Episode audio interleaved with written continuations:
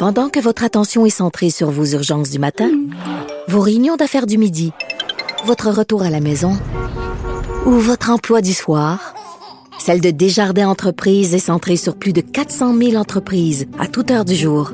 Grâce à notre connaissance des secteurs d'activité et à notre accompagnement spécialisé, nous aidons les entrepreneurs à relever chaque défi pour qu'ils puissent rester centrés sur ce qui compte, le développement de leur entreprise.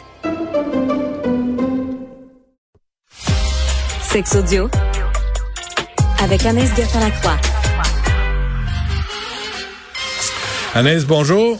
Allô, Benoît. Est-ce que tu portes un corset présentement pour faire ta chronique? Eh non, mais avec Alex, vous parliez de prince. Je me disais, moi, mon fils, c'est sûr qu'avec, si on l'appelle prince Albert, ça n'a pas la même signification. Hey, hey, hey, hey. Mais tu sais, c'est quoi un prince Albert? Ouais, ouais, c'est quoi? C'est le fameux perçage au pénis. C'est le nom du les, les hommes qui se font percer le pénis. Ouais. C'est le nom de ce piercing-là, Ouais. Prince Albert. Donc c'est pour ça que je te dis, c'est pas la même. euh, Je voulais t'entendre le dire. Je voulais pas aller là, pas en tout. Mais tu me connais, moi j'y vais, j'y Ah, vais. Ah. Tu y vas moi, tu reviens. hein. Vas-y, lâche pas. Euh, de Bridgerton, euh, c'est quoi l'histoire?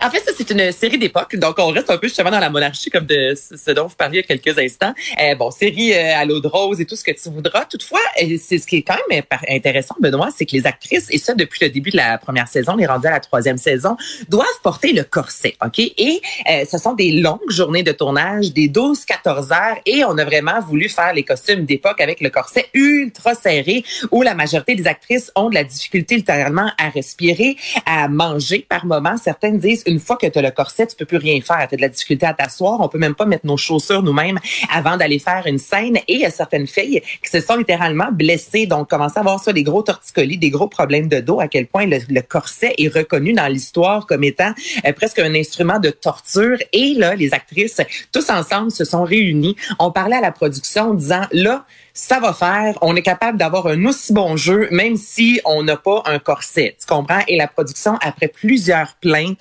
d'actrices notamment, euh, ils ont décidé de, de retirer le corset. Donc, à l'avenir, nous, on n'y verra que du feu, là, évidemment, mais ce corset, les, les- corsets seront, euh, seront euh, abolis. Il n'y en aura plus dans le tournage, mais je trouve ça quand même.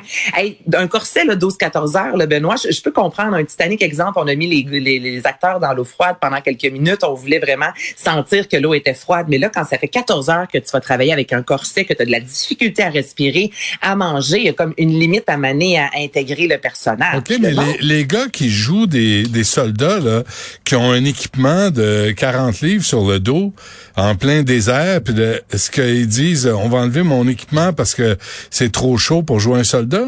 Ben, ils ont juste à se plaindre. Qu'est-ce que tu veux, je te dis? Mais t'as beau te plaindre, là, tu règles pas la question. Mais non, mais attends un petit peu, là. Tu peux avoir une arme, euh, je- tu- tu- tu- ton, ton, le- le- voyons, ton déguisement en soi, ton costume n'est pas nécessairement aussi lourd. Tu comprends? Tu sais, Benoît, les, les policiers de la Sopfeu, c'est 60 livres, le sac à dos qu'ils ont. Je pense pas que si tu joues un policier de la Sopfeu dans un film, ton sac à dos est nécessairement 60 livres. Donc, ça veut pas dire que parce que tu es dans une armée, que ce que tu portes est ultra lourd. Là, c'est un corset, c'est une question de respirer et de manger. Après ça, si tu veux pas jouer, accepte pas le personnage en même temps. Mais là, on parle vraiment de confort pour les femmes en, en termes de poitrine. C'est pas la même chose. Je suis certaine que c'est pas aussi lourd qu'une vraie. euh, je- je- tu me fais parler, ça n'a pas de sens. Puis j'embarque tout le temps.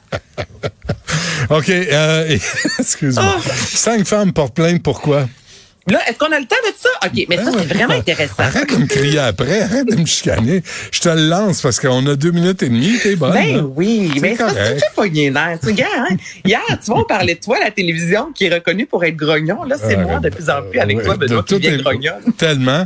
C'est tellement. Les gens vont voir c'est quoi la vraie nature de la bête. là. Exactement. Donc là, ça, c'est aux États-Unis. Il y a cinq Texans ok, qui ont euh, qui ont été, on leur a refusé en fait le droit à l'avortement, Benoît. Et ces cinq femmes-là ont porté plainte pour démontrer à quel point la loi présentement, parce que bon, un médecin ne peut avorter parce qu'on parle de possiblement jusqu'à 99 ans derrière les barreaux. Et selon la loi, il peut y avoir quelques exceptions médicales, mais encore là, la loi n'est pas claire. Et les cinq femmes qui ont décidé au Texas de porter plainte, ce sont des femmes qui étaient enceintes, oui, mais avaient le désir, ok, Benoît, de mener leur grossesse à terme. Et les cinq ont eu des mauvaises nouvelles se faisant dire, vous pouvez mourir ou votre ou pour votre fœtus, c'est vraiment dangereux. Dangereux. Donc, une des femmes en soi qui se nomme Lauren, à 18 semaines, on lui a dit que son fœtus n'avait pas de crâne, n'avait pas de cerveau tout court. Tu comprends? Donc, c'est impossible que le fœtus se rende à terme.